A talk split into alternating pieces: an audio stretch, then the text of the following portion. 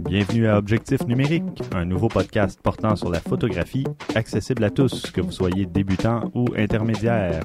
Le podcast est animé par trois passionnés, François Blanchette, Christian Jarry et moi-même, Stéphane Vaillancourt. À l'émission aujourd'hui, nous allons parler des différents types de boîtiers. On va parler aussi des étuis et des sacs de transport. On va parler un peu de la formation en photographie. Et ensuite, on va parler de, des différents boîtiers annoncés ou sortis à date en 2012. Restez à l'écoute.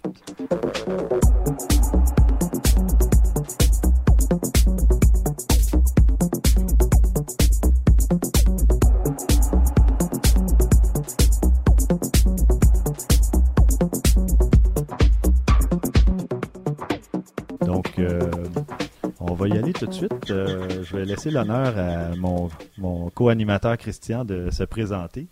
Merci Stéphane. Euh, ben moi c'est ça, c'est Christian Jarry. Je fais de la photo depuis, ben de la photo avec un appareil, euh, disons un peu mieux qu'un simple point and click depuis environ deux ans et demi, trois ans.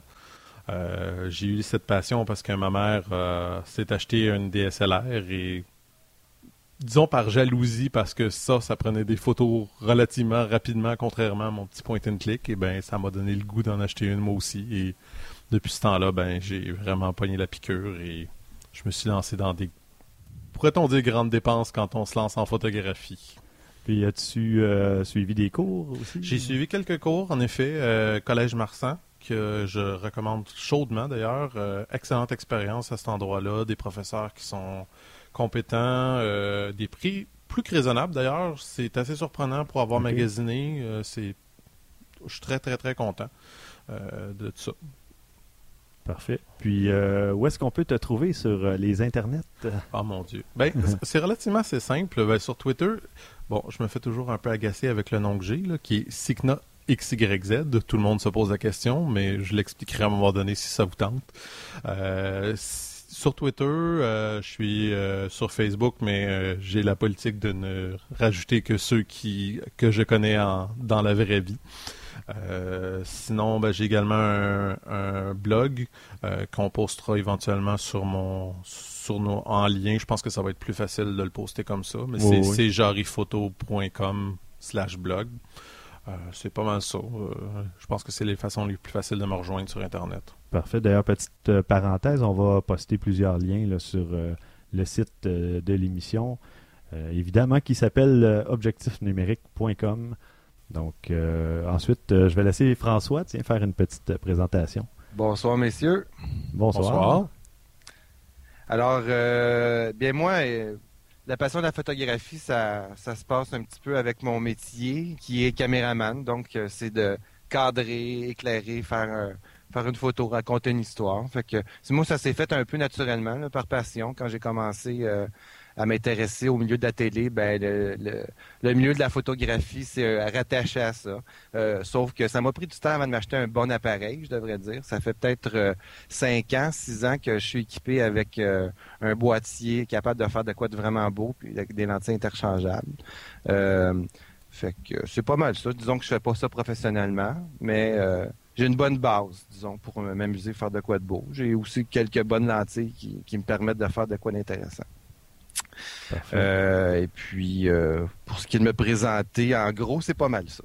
Parfait. Euh, toi, est-ce qu'on peut te retrouver sur les internets? Je sais que tu n'as pas de compte Twitter. Tu Ben résistes non. encore à l'envahisseur. Oui, oui. Euh, je refuse Twitter. je, je suis sur Facebook, alors euh, tout simplement mon nom. Puis, contrairement au collègue euh, Christian, euh, j'accepte tout le monde. Euh, par contre, euh, les profils limités, euh, ça, j'ai distribué assez allègrement aux personnes que je connais pas. Ouais, ouais, ouais. Ouais. Sage décision. C'est Moi bon, aussi, euh, d'ailleurs, j'ai des un petit groupe euh, qui, ont, qui ont accès à un profil limité seulement. Oui, c'est ça. Mais bon, euh, non, j'accepte pas tout le monde. Mais effectivement, quand il y a quelqu'un que je connais pas, euh, ça s'en va du côté du profil limité. Parfait. Bon, et puis euh, moi-même, Stéphane Vaillancourt, alias euh, le technophile. bon, moi, je fais de la photo depuis presque trois ans maintenant. juillet, juillet 2009, où j'ai acheté mon premier DSLR, mon premier réflexe, parce que j'étais tanné tout simplement de ce que j'obtenais comme qualité de photo, en tout cas. La qualité, le mot est grand. Avec mes petits appareils compacts. Mais pour moi, j'avais envie de passer à autre chose. Et puis, en faisant le saut, là, j'ai décidé de faire une petite formation. Moi, je suis allé chez Lozo. suivi une quinzaine d'heures de cours. Euh, j'ai pas comparé les prix nulle part. Quelqu'un m'a suggéré d'aller là, puis je suis allé, puis été bien content. Je suis tombé sur un bon prof. Puis, euh, été conquis. J'ai été conquis par la photo. Mais j'avais, avant même de faire ma formation, j'avais lu un paquet de livres, j'avais regardé les DVD, euh, un paquet de trucs.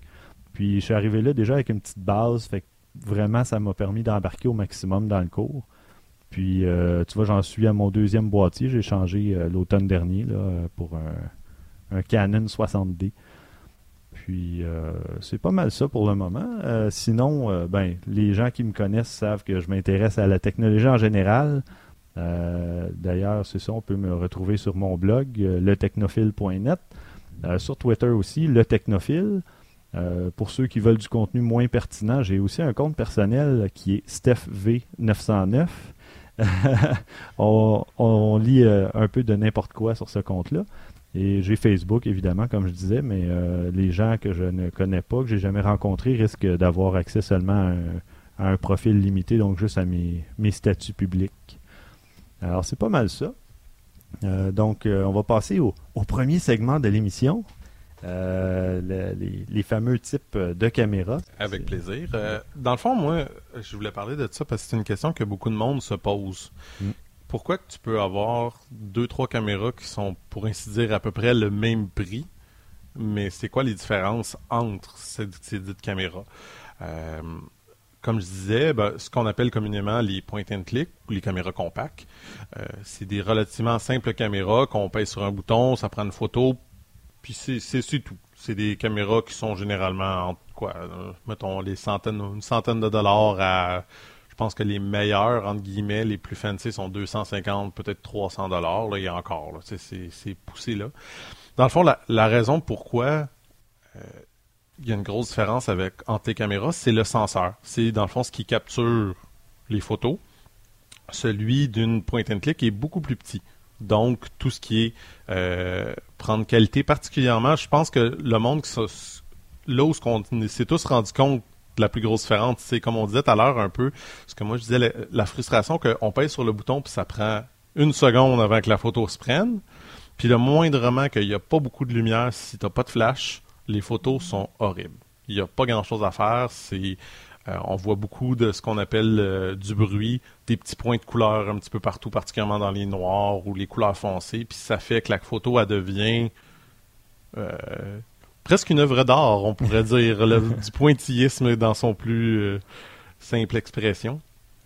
Quand on tombe dans une catégorie un petit peu plus élevée, euh, on a ce qui a l'air pourtant d'être une caméra compacte, ce qui est de plus normal, mais à l'intérieur, on a un, senseur un peu plus, euh, comment je pourrais dire, sensible. Un senseur sensible. Donc, ça sonne mal, mais bon. On pourrait dire un capteur sensible. Capteur sensible. Tu as parfaitement raison, mon cher, c'est capteur. Moi, j'ai le mot anglais qui est sensor, mais tu as parfaitement raison, c'est capteur. Donc, je disais donc, le capteur euh, est plus sensible. Il est également plus gros c'est les, capteurs CMOS qu'on appelle, qui est aussi souvent les mêmes qu'on va retrouver jusque même dans des, des, DSLR. Alors, on se ramasse avec une caméra qui est plus, mettons, comme 450-500. Euh, euh, par exemple, celle que moi j'ai vue cet après-midi euh, dans un magasin qui est la Canon G12, qui est une caméra qui est assez surprenante pour ce qu'elle offre. on va avoir une qualité beaucoup plus grande que nos simples compacts mais ça reste, c'est ça, toujours un boîtier, un boîtier compact ou semi-compact. Exactement. Puis, il n'y a pas de lentille qui s'enlève ou rien de ça. Tu as une lentille zoom qui est quand même relativement limitée. Par contre, faut pas s'attendre à avoir un zoom très très puissant, mais il y en a quand même qui sont pas si mal. Euh, ça, ça, ça, coûte environ dans les combats. Celle-là était, celle que j'ai vue, la G12, était 450-500. OK. Fait que c'est quand même pas si mal. Je dis, il y a quand même, je dis toujours à peu près un, jeu de 50 dollars parce que ça dépend où ce qu'on l'achète, ça mhm. dépend des, ventes, etc. Fait que j'aime mieux donner un jeu d'à peu près 50 dollars. Euh, donc c'est ça. Puis t'as la catégorie aussi des 4 tiers qui est relativement assez récente, qui doit faire environ un an et demi ou deux que c'est sorti. Euh, ce qui est intéressant de la 4 tiers, c'est, c'est comme un compromis entre la DSLR et celle que je viens de dire auparavant où ce que tu as le même type de, de, senseur, donc une qualité qui est relativement semblable. Par contre, tu as l'avantage de pouvoir enlever pas toutes les 4 tiers, par contre, il y en a quelques exceptions, mais la grosse majorité, on peut enlever la lentille. Fait que Ok. ce qui est intéressant de ça, c'est qu'on peut se ramasser avec une lentille euh, de meilleure qualité qui est préférable pour, mettons, prendre des photos euh, quand il y a une basse luminosité avec une plus grande ouverture ou des choses comme ça. Ça donne un petit peu de capacité. Ou faire des photos de paysages, peut-être. avec un- Exactement, un avec un plus grand angle ou avoir un zoom, etc. Ça reste relativement compact, mais par contre, c'est beaucoup moins portable que la catégorie euh, de, euh, précédente. Ce qui est à dire que l'objectif veut, veut pas, euh, mettons, euh, je sais pas, moi, ça va rajouter un pas tout à fait 3-4 cm sur ta caméra. Fait que l'épaisseur, elle devient pas mal plus grande. C'est pas le genre de choses qui se glisse facilement dans une poche. Mhm. Ça là, être- on tombe avec un. Ça, ça commence à prendre un étui ou un petit Oui, sac de exactement. transport. là. Exactement. C'est quand même petit, c'est léger, mais c'est pas au point de la glisser dans une poche. Même la précédente, là, je te dirais que c'est c'est sur le bord. là. Ça, ça prend de la place dans ta poche. Puis ben là, évidemment, ben là, on tombe dans ce qui est un peu plus la Cadillac, qui est la DSLR.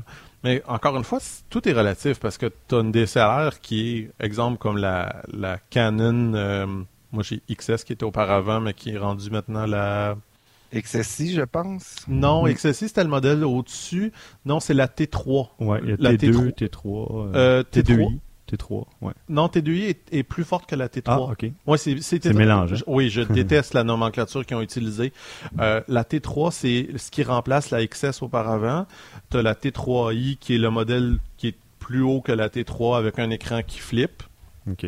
Euh, c'est ça. Là, euh, mettons comme la T3, on parle d'à peu près 550, 600. Par contre, c'est beaucoup moins portable. Euh, ça, oubliez ça, mettre ça dans une poche. C'est sûr et certain que ça prend un sac, ça prend une bandoulière ou quelque chose comme ça pour la traîner un peu partout.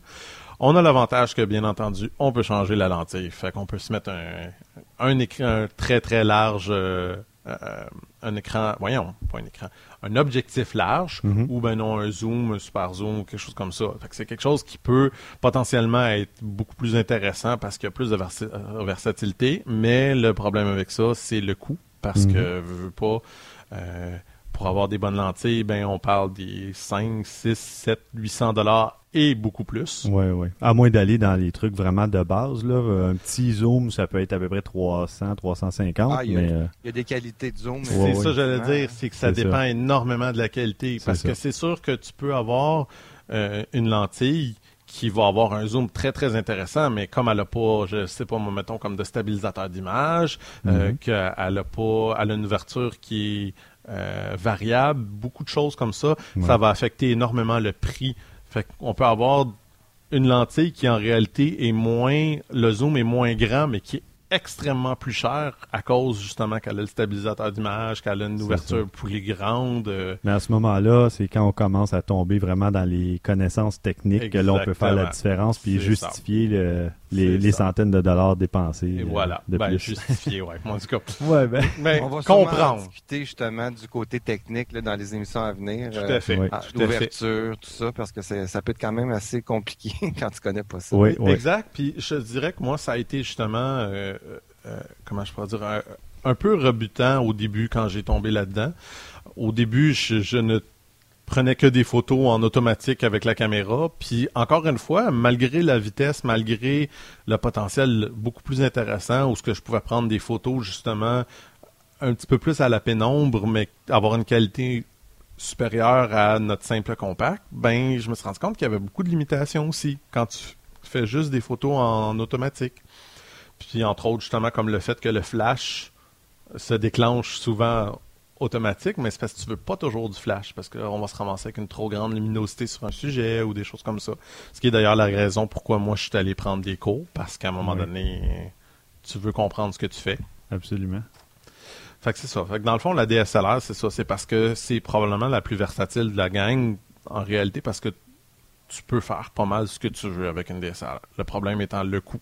Ouais. Parce Le- que c'est la plus chère à cause de ses objectifs. Absolument. Parce que la caméra en tant que telle, honnêtement, ça, ça c'est un autre sujet aussi que j'ai définitivement le goût d'ab- d'a- d'aborder dans les, prochaines, les prochains épisodes, c'est euh, est-ce qu'on doit s'acheter un excellent appareil ou des excellentes lentilles? Mhm. Quelle est la différence? Est-ce qu'un bon appareil avec une mauvaise lentille donne un bon résultat? Ou est-ce qu'une bonne lentille euh, ça, je dis, un mauvais appareil avec une bonne lentille ou un bon appareil avec une mauvaise lentille. Dépendant, les deux vont donner des résultats très différents. Puis je pense que ça serait intéressant. Le monde serait content de savoir c'est quoi la différence, Ouais. c'est quoi les bons choix à faire. Oui, parce qu'il y a toujours un choix à faire parce qu'on n'a pas. Il n'y a pas beaucoup de gens qui ont les moyens de se payer l'équipement qu'ils veulent euh, quand ils veulent. Donc, euh, à un moment donné, il faut y aller étape par étape. Et puis, euh, à peu près tout le monde passe par là. là. Exact. Fait que c'est ça. C'est pas mal le tour, en réalité, des, des, des types de caméras. Euh, comme je disais, c'est sûr et certain que dans la DSLR, on parle de... Ben D'ailleurs, ça va faire un petit segment avec qu'est-ce qui s'en vient. Là. On parle de caméras qui peuvent aller, comme je disais, entre 500 puis jusqu'à 7, 8, 9 000 dollars. C'est des caméras de professionnels rendues à ce point-là. Pensez pas que votre photo est automatiquement meilleure parce que vous avez une caméra à 9 000 dollars. faut quand Ouais. même savoir quoi faire avec la caméra à C'est 9 000 ça. dollars. Parce qu'en mode automatique, avec le flash intégré, ça sort pas Ça nécessairement mieux. Ouais, ouais. Ça me fait penser au gars qui s'est acheté 1500 pièces d'équipement de ski puis qui s'en va à Saint-Sauveur. Il pense qu'il est bon, là. Ouais, ouais. Non. Ouais. Il est pas nécessairement bon parce qu'il y a 1500 pièces de stock de ski sur le dos. Pas vrai. Exactement. Exactement. Exactement. Bon, alors, euh, ceci va conclure notre tout premier segment euh, de, de l'histoire du podcast. Puis c'est ça, donc, euh, moi, ce que j'allais euh, aborder, c'était justement parler de ces fameux boîtiers parce que j'ai j'ai listé quelques modèles de boîtiers là, qui allaient sortir cette année, mais je me suis je me suis gâté, j'ai regardé parmi les, les plus gros, là, les, les gros canons qui sortent. Et non, je ne fais pas jeu de mots de jeu de mots avec Canon. Oh, Euh, douteux. Je vais essayer Oui, de me non. retenir euh, pour les jeux de mots. Euh, donc, euh, on parle. Ben, je vais commencer quand même par euh, un boîtier Canon, là, le plus gros ou à peu près. On parle du Canon 1DX. euh, qui, s'il n'est pas sorti, il sort dans les prochains jours. Il est pas hein? sorti. Il n'est pas sorti. Il n'est pas hein, sorti, c'est fin avril, début juin. Ah bon, ben d'avance. Prochaine, quelques, dans les prochaines semaines, euh, on va avoir droit à ce petit boîtier qui va euh, coûter aux environs de 6800, 7000 dollars, quelque chose comme ça, d'après ce que j'ai vu. là. Euh, En, en dollars américains. Puis pensez pas, malheureusement, ça c'est un des gros problèmes Oui. qu'on a. Il y a encore une énorme différence entre les dollars canadiens et américains. Si ma mémoire est bonne, l'Ozo le parle à 8000 pour le même euh, Ouais, on, appareil. on parle de à peu près 12% puis rendu à un prix comme ça, là, c'est énorme. Oh, ouais. Mais bon, évidemment, euh, c'est il n'y a pas énormément de gens qui vont se payer ce type de boîtier-là, mais euh, si ça vous intéresse là, d'aller voir euh, de quoi ça a l'air un boîtier euh, de professionnel, en tout cas, jetez un coup d'œil là-dessus. C'est allez- une merveille. Oui, oui, oui. Mais c'est ça, je m'étendrai pas sur les caractéristiques techniques parce qu'on pourrait passer euh, 10 minutes par boîtier, là, juste à énumérer des, des trucs que la plupart peut-être comprendront pas nécessairement tout de suite, là, surtout si vous, vous entendez parler de, de, de photographie pour l'une des premières fois. là. Euh, sinon, on On passe. va, on va euh, vous épargner. oui, c'est ça. Pour le moment, on va, on va faire ça progressivement. Là. Avec le temps, on va commencer à vous bourrer les oreilles un peu. C'est ça. Euh, ensuite de ça, bon, euh, toujours dans le Canon, il y a le 5D Mark III parce que évidemment c'est comme la, la troisième génération de, de ce type de boîtier-là, le 5D. Euh, ça, on parle euh, d'une sortie là, euh, c'était fin mars, je pense. Hein, ça fait. Ah, je, je peut-être une crois que semaine ben, à- je sais qu'il est sorti aux États-Unis. oui, c'est Je ça. sais pas s'il est sorti ici. Ça aussi, c'est Oui, toujours un problème. ici, oui, euh, Ok. ouais, Ouais, parce que c'est jamais, c'est pas toujours coordonné non plus là, Non. nécessairement ces sorties-là. Donc, euh, mais ça on parle, voyez-vous, déjà on descend de moitié, 3500 dollars à peu près là. euh, Donc, euh, mais ça reste euh, un super appareil. Il y a le même système d'autofocus que le 1DX. Euh, Il y a un paquet de trucs similaires, mais bon, évidemment, euh, ils, ils ont dû couper quelque part. Ben, le, problème étant aussi que il est comme 500 dollars de plus que la Mark II quand elle est sortie. Mhm. Fait que ça fait qu'il y a beaucoup de monde qui se demande où est-ce que ce 500 dollars là est allé. Ouais, ouais, ouais. Enfin, en tout cas. Bon, on, on pourrait en parler longtemps de ça aussi. Euh, ensuite, ben, on va tomber dans le Nikon. Euh, on a le Nikon D4 euh, qui va être un compétiteur direct avec le gros euh, le Canon 1DX de tout à l'heure. On parle d'environ euh, 6000 dollars. Lui il est déjà disponible d'après ce que j'ai vu. Ouais. Et puis, euh, voyez-vous, même dans ces appareils-là, là, à 6-7 000 dollars, on parle toujours. euh, ça, c'est une notion que tout le monde connaît, les mégapixels, les fameux mégapixels. Ça, c'est des appareils. On parle de Dans le cas du Nikon D4, 16.2 mégapixels. Fait que c'est pas énorme. On tombe pas dans le 30, 40 mégapixels comme certains appareils. là. Comme l'autre que tu vas parler. Oui, absolument. Euh, si on tombe tout de suite, le Nikon D800, qui est euh, aussi le compétiteur direct peut-être du Canon 5D Mark III, euh, lui, on tombe à un appareil à 36.3 mégapixels. Versus c'est énorme. 22,5 pour Ouais, l'autre? 22.3 le 5D Mark III. Donc euh, là, je sais pas, euh, tu sais, pour la grosseur du capteur, justement, c'est un autre truc dont on va parler Ouais. éventuellement. Mettre 36.3 millions de petits points sur la même grosseur de capteur, à un moment donné, je sais pas ce que ça va donner en faible éclairage. hein. Je, je suis le j'ai suivi ça parce que je suis extrêmement curieux. Moi-même, quand j'ai vu 36 mégapixels, je me suis dit la, lumino- la, la performance justement en luminosité faible va être moyenne ou médiocre, ou en tout cas, je ne sais pas qu'est-ce qu'ils ont fait. C'est écœurant. C'est assez surprenant. Elle est moins bonne que celle de la Canon, Mhm. sauf que l'avantage que tu as, c'est comme tu as 36 mégapixels, tu as beaucoup plus de détails. Puis il disait que c'est ça, l'avantage qu'on a, ben, c'est parce que tu prends une photo puis tu quasiment plus besoin de la cadrer. Mhm. Parce qu'en fait, tu peux juste recadrer en prenant ta photo. Même si tu perds la moitié, on s'entend-tu qu'une Ouais. photo à 18 mégapixels, c'est plus que respectable. C'est un fait, c'est un fait. Ouais, ouais. T'as du jeu euh, pour aller chercher, euh, justement, recadrer. Même des... Ça donne de nouvelles photos, des fois, d'aller recadrer une photo Ouais. qu'on a qu'on pensait avoir bien cadrée. Euh, puis tu te retrouves avec plusieurs cadres dans cette photo-là, euh, grâce justement au nombre de mégapixels. Ben, justement, petite parenthèse, aujourd'hui, j'ai vu sur Facebook une photo qui était cadrée de trois façons. Tu avais un homme qui était entre deux soldats, et puis il y en a un qui avait l'air de pointer un fusil sur euh, sa tête, puis l'autre qui lui donnait à boire. Puis là, on- les gens disaient le- ce qu'on voit aux nouvelles, ou la réalité est toujours se- selon le cadrage qui est Mhm. fait. Fait que si tu cadres juste sur le premier militaire qui pointe le fusil sur la tête du gars, euh, tu vois qu'il est pris en otage. Si tu regardes au milieu, tu vois que oui, ok, il est, il est contrôlé, mais on lui offre à boire, donc c'est pas la même situation tout à fait. Puis si on cadre à droite complètement avec seulement le deuxième militaire, on voit qu'il est en train de donner à boire. On n'a aucune idée de la situation réelle. Ah ouais, ouais. C'est un bel exemple euh, Ouais, dans le fait. genre euh, du club des malicités, par exemple. Oui, oui, oui, tout à fait. Euh, bon, euh, finalement, c'est ça, il m'en reste deux euh, boîtiers là, pour euh, terminer ce, ce petit segment. Euh, il y a le Fujifilm X Pro 1, qui est un appareil euh, qui n'utilise pas de miroir. Ça aussi, c'est une notion qu'on va aborder éventuellement. Euh, mais c'est un quand même un très bon appareil. euh, qu'on, on parle autour de 1700 dollars, je pense. Exact. Euh, toujours dans les 16 mégapixels. Mais ça, éventuellement, vous allez savoir, vous allez souvent nous l'entendre dire, les mégapixels, à part, comme on vient de dire, pour recadrer ou pour retravailler des photos, c'est pas l'élément le plus important qu'il faut regarder sur un boîtier parce Loin que de là.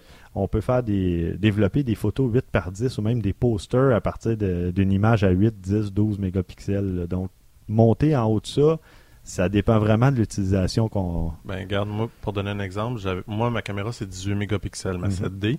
Puis, j'ai pris une photo qui était en mode paysage.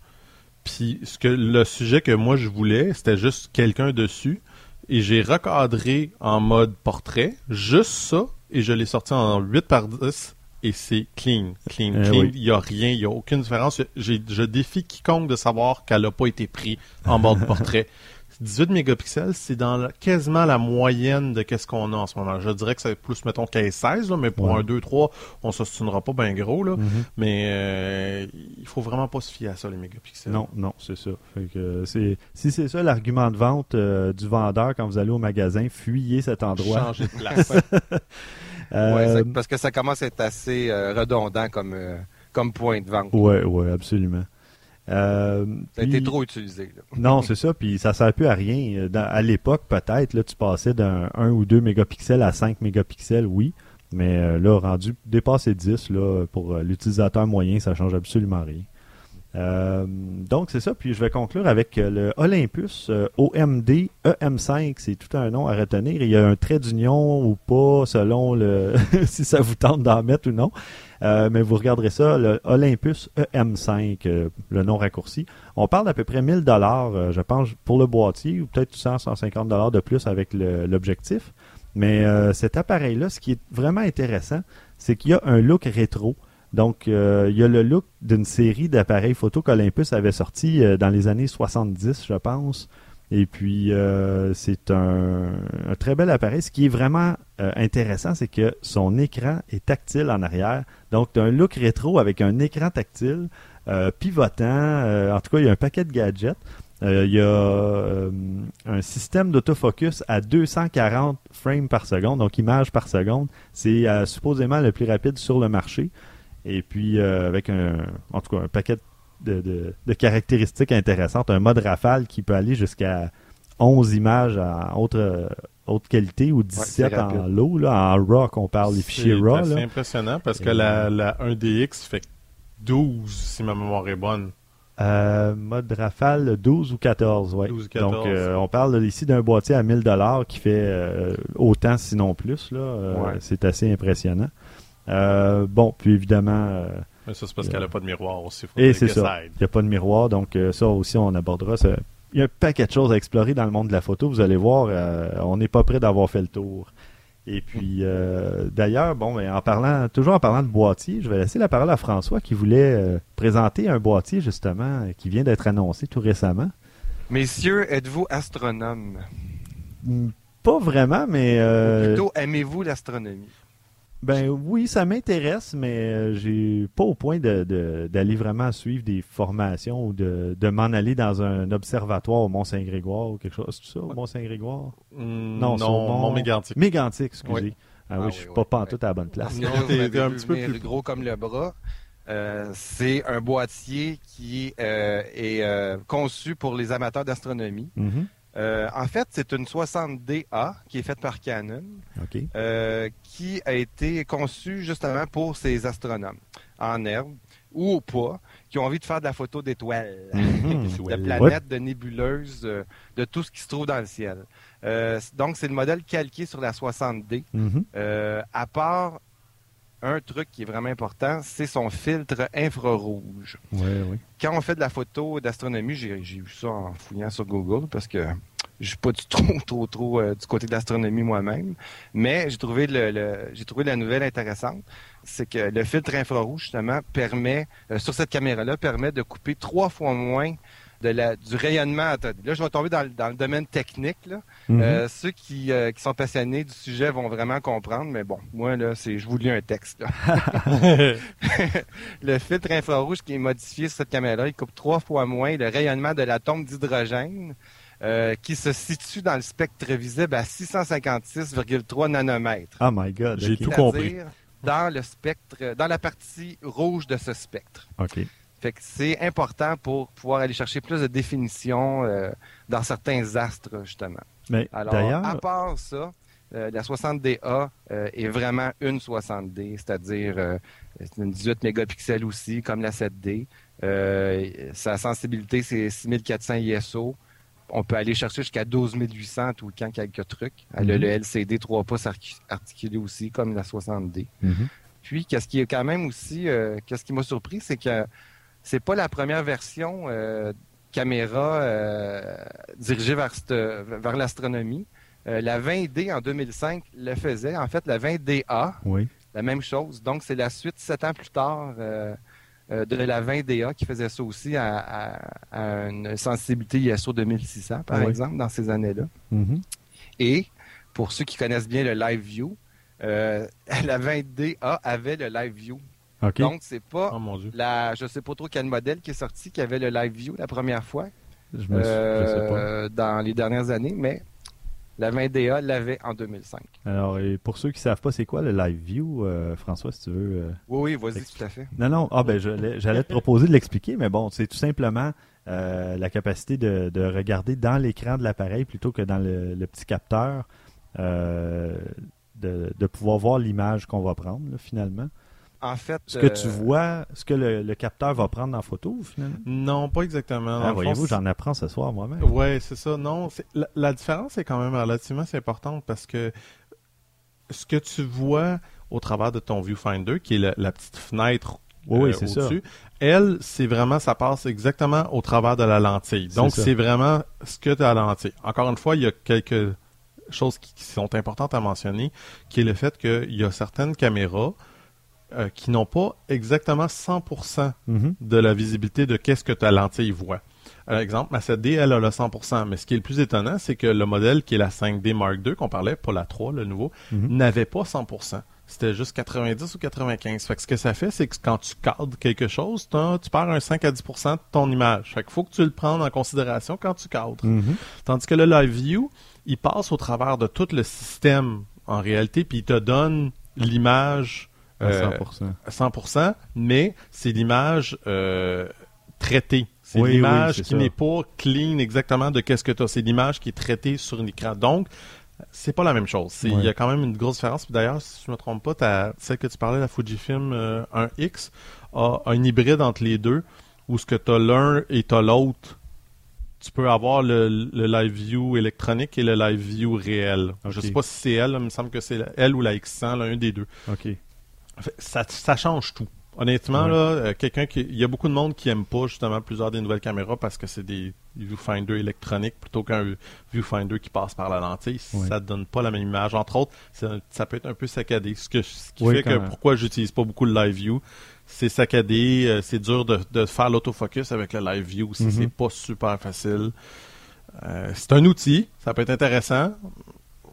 Disons que ça devrait pas être... C'est pas un selling feature. C'est pas quelque chose avec lequel on dit Ah, j'ai- ma caméra live view, je vais l'acheter. Ouais, ouais. Fiez-vous pas trop là-dessus, disons. Fiez-vous pas trop là-dessus.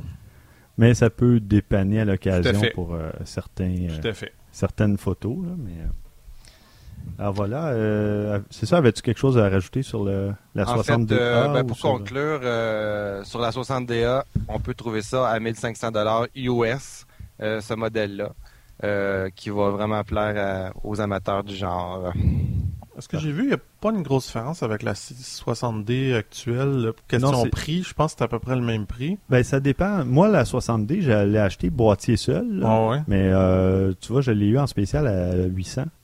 Euh, normalement, elle est 900 950 je pense. Ah, Donc, non, il y a euh, quand même une petite différence. ouais, là, je on sais pas si ça parle- l'inclut avec la, la lentille, par exemple, à, à 1400. je sais pas, mais ça non, me fait c'est dire. le boîtier. C'est C'est le boîtier boîtier. seulement. Ok, ouais, ça vient ouais. avec quel- quelques accessoires. euh, Si je me rappelle bien dans l'article euh, que j'ai vu, ça, on parlait de, de, de déclencheur à distance, qui est Oui, c'est vrai. un Ah oui. item super important quand on fait de la photo euh, Mhm.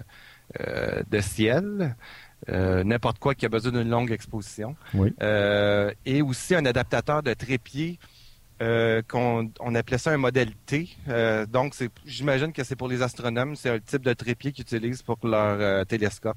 OK. Fait que ça serait le- l'adaptateur pour mettre euh, avec le, le télescope, la Ah. caméra. C'est quand même assez. euh, S'il y a quand même un 400-500 dollars de différence, euh, j'ai beau croire que la télécommande, mais on parle au maximum d'une trentaine, quarantaine de piastres pour la télécommande. D'après moi, c'est le filtre euh, qui coûte pas mal plus. C'est clair qu'on parle, il faut euh, développer une autre plateforme électronique dans la caméra Mhm, puis tout. euh.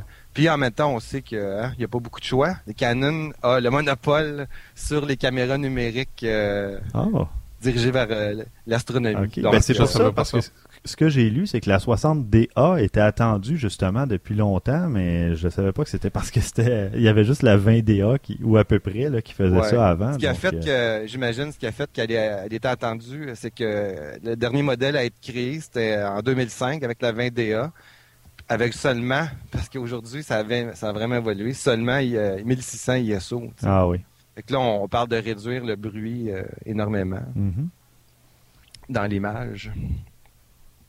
Parfait.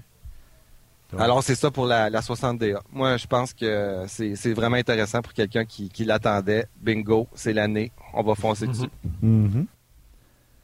Excellent. Donc, euh, on va faire une toute petite pause et puis euh, on vous revient dans quelques instants.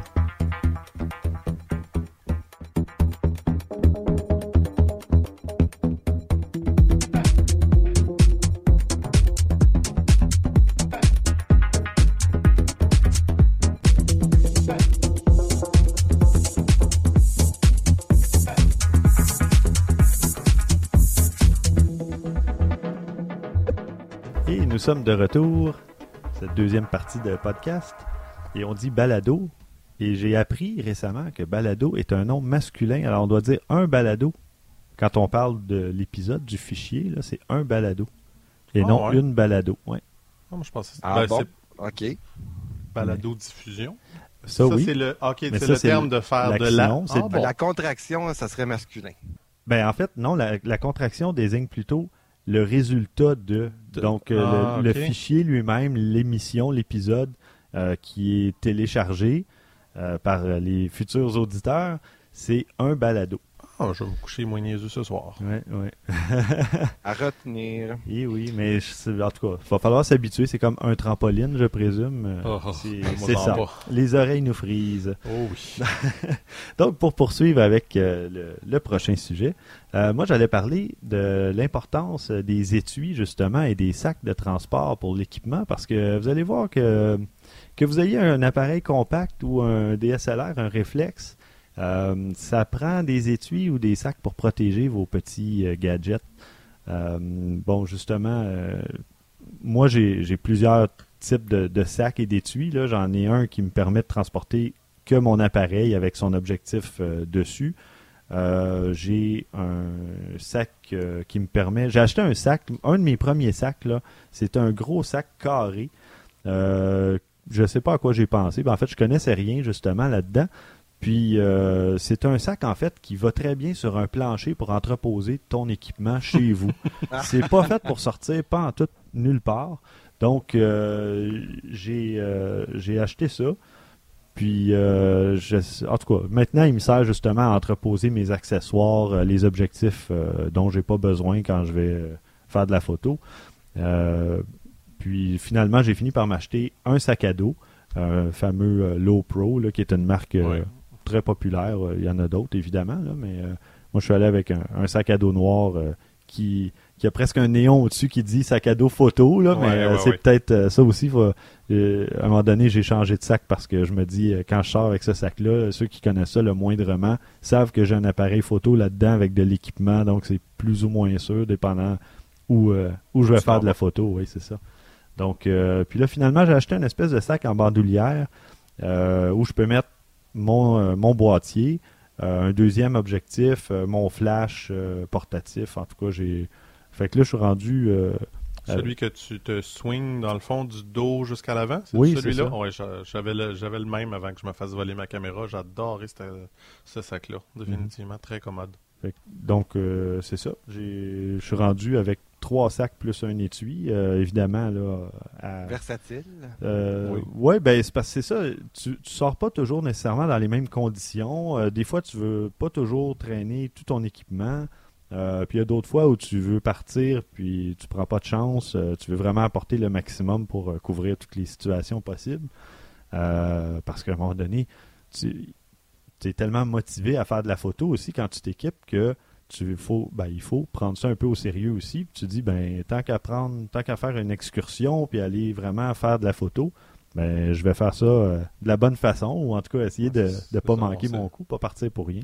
On sait Ouais. pas si tu as besoin d'un, comme on disait, un angle très large ou avoir un zoom, mais c'est parce que c'est deux lentilles différentes. Tu peux Exactement. pas faire la même chose, fait que ça te prend un peu plus de place. ça te- ah ouais, C'est ça, tu veux photographier euh, des oiseaux, des animaux, Mhm. ben ça prend un zoom, puis si tu veux surtout photographier des montagnes, là c'est pas la même chose. Donc euh, ça prend plusieurs objectifs, ça prend aussi des fois des filtres euh, soit un filtre gradué pour la lumière du ciel, euh, la, lumière du soleil dans le ciel. euh, en tout cas, on, peut en sortir euh, de l'équipement quand on part en excursion. C'est assez incroyable.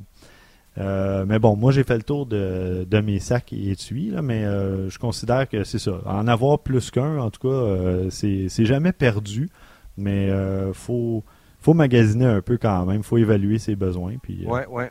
Moi, tu vois, j'en ai un. Mhm. Euh, avec euh, les années, ben c'est comme un appartement ou une maison. Euh, quand tu passes au prochain, tu sais ce que tu veux, ce que tu veux, puis ce que tu veux pas. Euh, fait que dans mon cas, moi j'ai une caméra SLR avec trois ou quatre lentilles. La plupart du temps, j'emmène mes quatre lentilles avec moi. Tu veux tout le temps être prêt pour Ouais. pour Ouais. à, à peu près n'importe quelle situation. Et puis, ben c'est ça. Mon sac, c'est un Low Pro, comme on t'a mentionné un petit peu plus tôt. Mhm. Euh, il est euh, Mais il est avec des assez sport. compartiments que euh, tu peux ajuster pour tes lentilles. C'est ça. Le tien est assez sport, je pense, comparé au mien. Là, moi, c'est vraiment noir, tu sais, sobre, tu sais, rigide. Il est pas vraiment. Ben, en fait, il est, il est un peu pensé. il y a une partie en haut. Il y a une partie au. Comment je pourrais dire Il se sépare en deux. Mhm. au milieu du sac, mais sur le sens horizontal. Donc, dans le bas, c'est là que tu mets ton boîtier avec tes lentilles. Euh, dans le haut, ça peut, être- ça peut devenir un sac de jour. C'est-à-dire que c'est une grande partie lousse. Il n'y a pas de séparateur là-dedans. Puis tu peux mettre des trucs un peu plus lousses. Si tu pars pour la journée, euh, tu vas faire de la photo. Puis tu peux mettre ton lunch là. Tu peux mettre euh, euh, n'importe quel petit accessoire qui peut être un peu plus lousse. Euh, un t-shirt, euh, une paire de pantalons, ça rentre. Tu sais, C'est Mhm. parfait pour faire un voyage, là, ce, voyage, ce, ce sac-là. C'est vraiment très, très bien. C'est pour ça que je l'ai acheté. Je pense que ça m'a coûté à peu près 125 quelque chose comme ça. Ah, c'est bien. Euh, puis euh, c'est ça. Étant donné qu'il y a des euh, compartiments dans le bas, ben là, tu protèges tes lentilles. Là, Tu sais, ils s'entrechoquent pas euh, une contre l'autre. Évidemment, euh, ce sac-là, tu ne le mets pas. tu, tu le gardes avec toi dans l'avion si tu pars en Ouais. avion. Ouais, absolument. Euh, tu ne sépares Comme pas de ça, c'est pas sac fait pour manger des coups. là, tu sais. Ouais, ouais. Euh, puis regarde, tu vois, ça fait plusieurs années que je l'ai. C'est il est ultra efficace, il est solide. euh, c'est bien fait. Tu sais, c'est le même matériel qu'un sac, euh, un sac à dos, là. Un, un Mhm. backpacker qui part. T'as même le.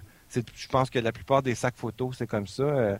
En dessous du sac, il y a une, une petite pochette, puis tu peux sortir un, euh, une espèce d'imperméable que tu mets par-dessus tout le sac. tu sais. Oui, mais c'est pas tous les sacs. C'est pas tous les sacs qui ont ça. Euh, moi, tu vois, les miens, là, les, les deux que j'ai achetés, mes deux Low Pro, justement, ne sont pas imperméables. Donc, euh, il y avait- le modèle que j'ai choisi, ben, il y avait pas le. Des fois, il y a, il y a les deux versions, si on veut. Là, tu peux avoir l'espèce de couverture imperméable en option. Mais euh, moi, ils les avaient pas. Donc, euh, mes sacs sont pas imperméables. Mon boîtier non plus, d'ailleurs. Donc, euh, je fais attention quand, quand je sors Ouais. avec mon équipement. là. Ouais, ouais, ouais, ouais. Donc, c'est ça. un sac, euh, puis avec ça, j'ai, je m'en sers pour euh, pas juste la photo. Des fois, Mhm. j'enlève tous les compartiments dedans, puis ça devient carrément un petit sac de jour. Si je pars faire une raide en vélo, quelque chose comme ça, c'est, ça me sert. Fait qu'il est vraiment versatile. Mhm.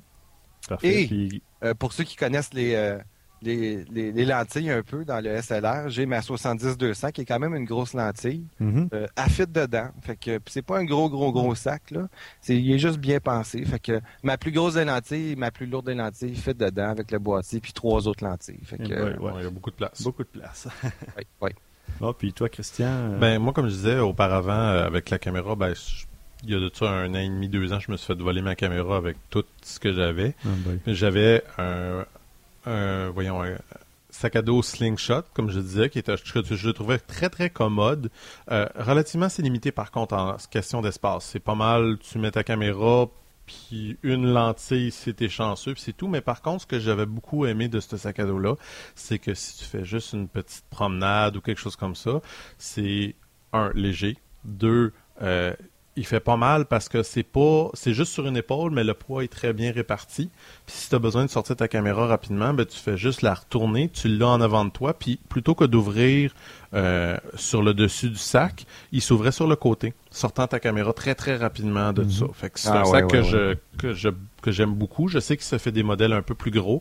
Éventuellement je vais probablement m'en racheter un parce que malheureusement ben c'est ça j'ai plus de sac à dos portable là, juste comme ça. J'utilise mon vieux sac qui venait avec ma caméra, un peu comme celui de Stéphane qui est gros carré et pas très très utile, mais bon, quand on est mal pris, on utilise qu'est-ce qu'on a. Mais le sac à dos que j'utilise, euh, moi, c'est un sac à dos que je voulais pour pouvoir traîner ma caméra tous les jours. De un, euh, comme Stéphane a mentionné, c'est un sac à dos que ça paraît pas du tout que c'est une- un, sac à dos de caméra. C'est un catabag. J'ai trouvé ça sur Internet. Je suis en amour avec ce, ce sac à dos-là. C'est le Bumblebee. Euh, c'est un prix qui est environ. Ben, ça dépend, je pense qu'il y a comme trois modèles. C'est 125, 130 lui aussi, jusqu'à 170, 200 pour le plus gros modèle, un petit peu plus grand, plus gros. Ce qui est génial de ce sac-là, on peut mettre un laptop dedans. Ok. Je suis capable de Comment mettre ça un laptop comment de ça 15. s'écrit, Christian? Euh, Bumblebee. C'est Bumblebee. Catabag, c'est K-A-T-A-B-A-G, bag. Puis c'est le Bumblebee. Un peu comme euh, dans, Dans les dans les Transformers. Exactement. Ah oui, OK. Je viens de le googler, là, j'ai ça devant moi. euh, Puis euh, ce que je trouve génial, c'est ça, c'est que tu peux mettre ton laptop, un laptop de 15 pouces dedans, ce qui est Mhm. quand même assez gros. Comme celui de François, tu as une partie en haut qui est libre, qu'on peut faire mal ce qu'on veut. Puis tu as la partie du ce que tu peux mettre ta caméra et au moins deux lentilles. Ben moi, j'arrive à en rentrer trois. Euh, souvent, c'est je me traîne mon flash, mon flash Cobra, puis une lentille de plus à la place. C'est un petit peu plus commode. Ça dépend de qu'est-ce que j'ai besoin. Mais disons que pour la journée, euh, c'est plus ça que je vais traîner. Puis comme je disais, ben moi, je vais travailler au bureau avec mon laptop et avec ça tous les jours. Puis, garde, là, c'est super confortable. Puis que je défie quiconque de, de savoir qu'il y a une caméra là-dedans. Ça paraît pas du tout, du tout. Ça a l'air d'un sac à dos, tout ce qu'il y a de plus d'ordinaire. Ouais, très design, je dirais. Oui. Le look est super design. Il est Il, très ressemble beau. à rien d'autre sur le marché, je pense. Non, exact. C'est pour ça que je tombe en amour avec. Je trouve qu'il est très beau. Puis lui aussi, ben, il y a la pochette pour euh, la pluie, mais par contre, elle n'est pas intégrée avec. Ce que je trouve qui est une bonne chose en réalité parce que euh, c'est une petite pochette. Sur un, un des côtés, il y a une- un zip qui s'ouvre. Tu sors la pochette, puis tu la défais, puis tu la mets par-dessus. C'est tout éla- c'est c'est un élastique dans le fond, fait qu'il est très très bien protégé. Mais c'est parce que ce que je trouve le fun, c'est que dans les autres, quand c'est souvent une poche qu'on ouvre puis il sort la pochette, mais là c'est parce que pour le faire sécher, c'est tannant. Ouais, ouais. Tandis que lui, tu fais juste l'enlever, tu la mets sur un support, tu la laisses sécher, puis quand elle est sec, tu la remets dans sa petite poche, puis that's it. Je, vraiment, je, je suis très satisfait, puis même je l'ai vendu à deux autres de mes collègues avec ça, fait que, c'est- que, que les autres sont des fans de photos. Euh, vraiment, je suis content. Puis allez voir, euh, Catabag, c'est pas quelque chose qui est très très connu, euh, mais ils font des très très beaux sacs. Mhm. Franchement, là, et puis pour tous les goûts, là. euh, certains avec le petit chariot là, que tu peux traîner, euh, trois caméras avec euh, 12 lentilles si tu veux, euh, Mhm. jusqu'au plus petit sac. Puis justement, celui que le sling, il y en a un similaire que probablement je vais aller acheter éventuellement. Là, pas, ça presse pas. Mais euh, je vous le conseille fortement. euh, c'est une très très belle marque. Puis comme je disais, c'est aussi un, quelque chose de qualité. Ça fait un an et demi, deux ans que je l'ai, puis j'ai même pas de marque où j'ai rien dedans. Là, il est comme neuf. Je suis très très satisfait. C'est bien. Ouais, Euh, D'ailleurs, j'avais oublié de mentionner, c'est ça, moi, mon sac qui se met en bandoulière, c'est plus un sac style euh, messager, là, ou sac Ouais. de ville. là. Euh, mais il y a aussi une fente pour euh, un portable ou une tablette. Là. Des fois, je traîne Mm. souvent ma tablette avec moi. Euh, puis c'est un sac euh, Tamrac, je crois. Euh, mais je pourrais mettre euh, le lien aussi. là. On mettra les liens Oui, des, modèles de sacs et tout ça sur euh, le site. Là. On va avoir toujours, il va toujours y avoir un, un, un article ou en tout cas un- un- une publication sur le blog qui va traiter de, qui va donner de l'information complémentaire à tout, tout ce dont on a parlé au cours de l'émission. Donc euh, maintenant, on va, on va aborder le dernier sujet de, de, de l'épisode de, de l'émission. Euh, on, avait parlé un peu de formation au début quand on s'est présenté. Euh, puis là, c'est ça, euh, Christian va aborder un peu plus le, sujet en profondeur, en détail. Oui, c'est ça. Ben moi, comme je disais, je- moi, je suis allé au collège Marsan. C'est des formations de soir que j'ai prises. Moi, ce que dans le fond, pourquoi je suis allé faire ça, c'est que, comme je disais, la, t'as la frustration de l'automatique. L'automatique, il prend les photos que tu vois comme tu vois. Lui, il juge c'est quoi que la luminosité, il juge de tout. Et on se rend vite compte qu'il y a beaucoup, beaucoup de limitations par rapport à ça. Parce que, exemple, euh, l'exemple le plus simple que je peux donner, on est dans un musée où il y a encore des musées qu'on peut photographier. Il n'y en a pas beaucoup, mais il y en a encore. Par contre, plus souvent qu'autrement, dans ces musées-là, on interdit le flash.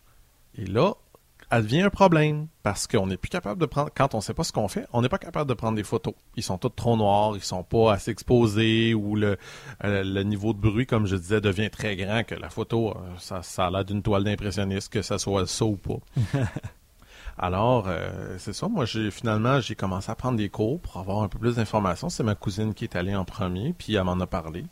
Puis, ce que j'ai trouvé très intéressant de leur approche, eux autres, c'est qu'ils font en, comme en trois étapes. Tu as introduction 1 qui est 10 cours de 3 heures, fait que c'est 30 heures de cours. C'est quand même Oui. assez phénoménal. Mhm. Puis si ma mémoire est bonne, c'était comme 450, 400 ou 450. Fait que c'est bon. Oui, oui, c'est, vraiment, c'est très, très, très intéressant.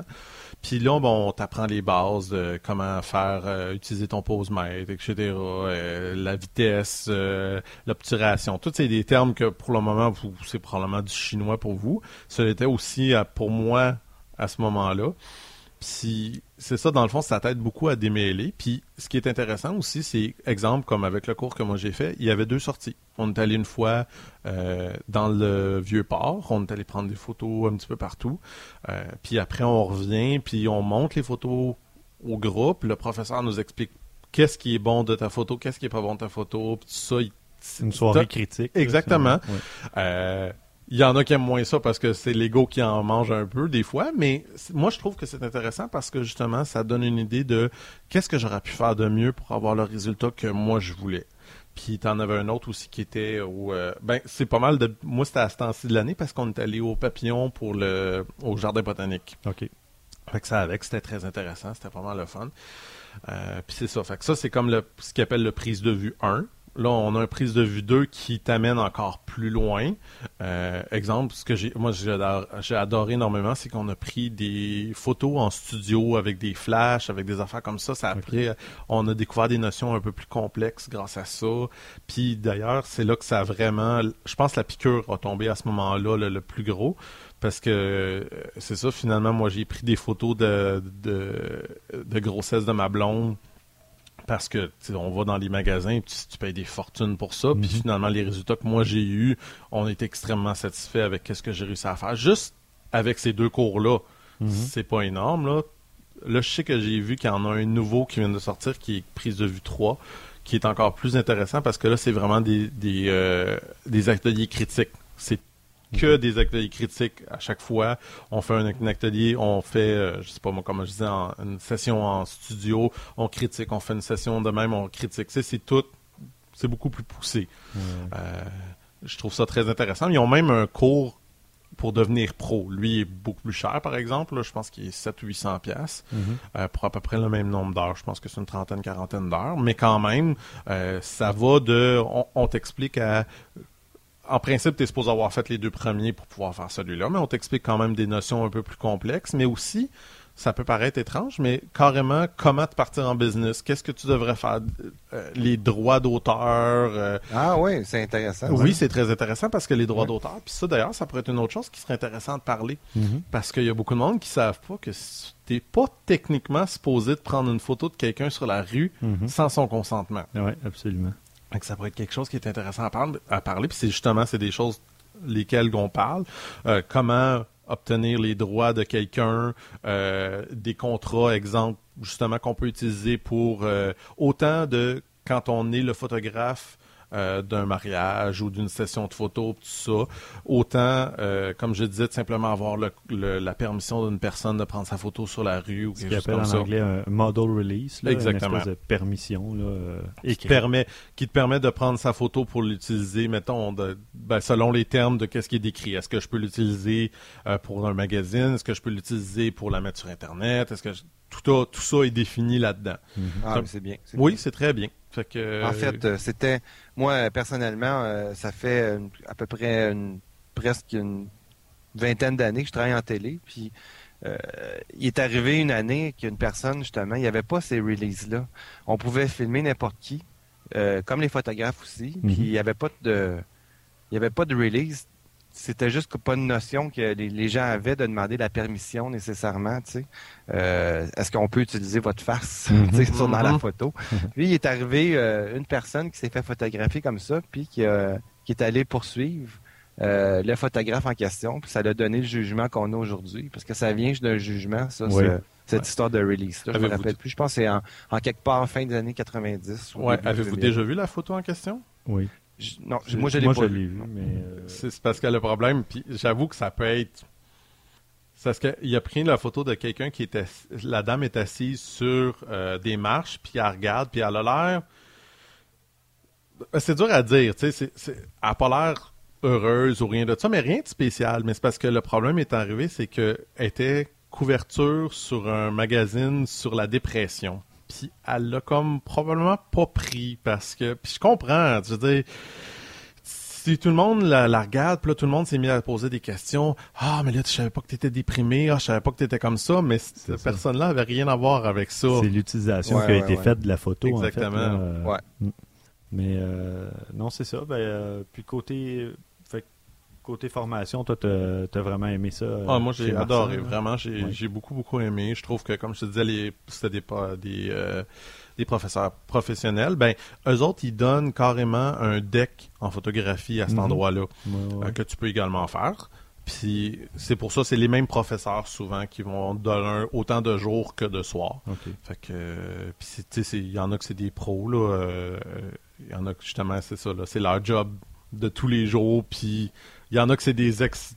Euh, comment je peux dire, des ex-étudiants de la place qui sont devenus professeurs. En tout cas, mais franchement, j'ai été impressionné du niveau professionnaliste. Je, suis très, très, très satisfait. C'est euh, sur P9. Euh, un petit peu en dessous du, du stade olympique. OK. Fait que ça se fait quand même relativement assez bien. Là, c'est euh, c'est sûr qu'il faut que tu restes dans l'est, là, mais quand même. C'est Mhm. euh, On pourra mettre les, les Oui, coordonnées tout à aussi, fait. Tout à sur, fait. le, sur le site. Oui. Euh, toi, François, tu avais fait surtout une formation en vidéo, je crois. Hein?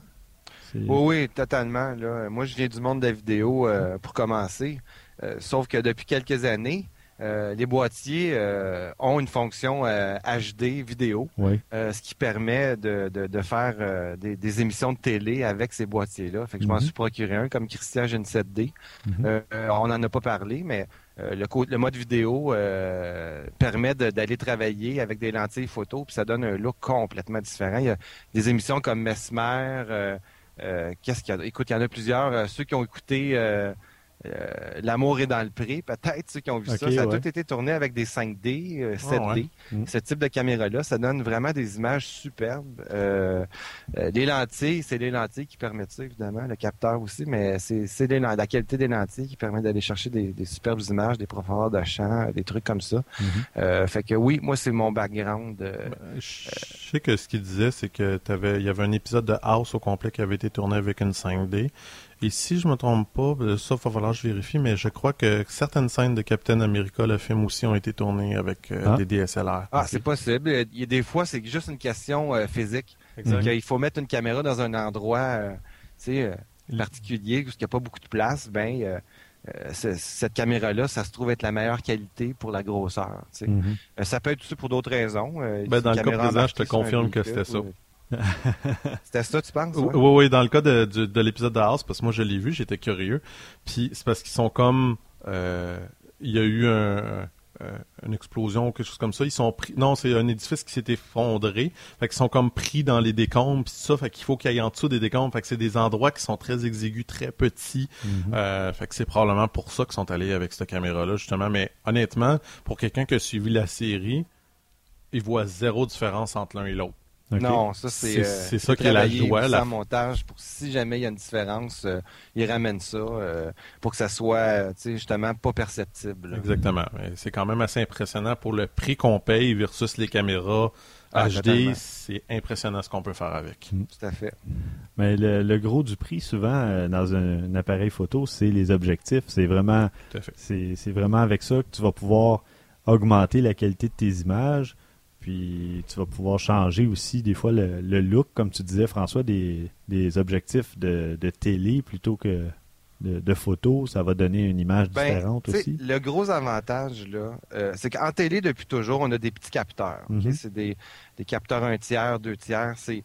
Puis bon, euh, je rentrerai pas dans les, euh, dans les termes techniques puis, euh, puis tout, mais bon, plus que ton capteur est petit, moins que, euh, t'as- moins que tu peux euh, rapetisser ta profondeur de champ. Mhm. Puis euh, la profondeur de champ, c'est ça qu'on voit quand on, on prend un sujet proche de nous, puis qu'en arrière, tout est flou. Mhm.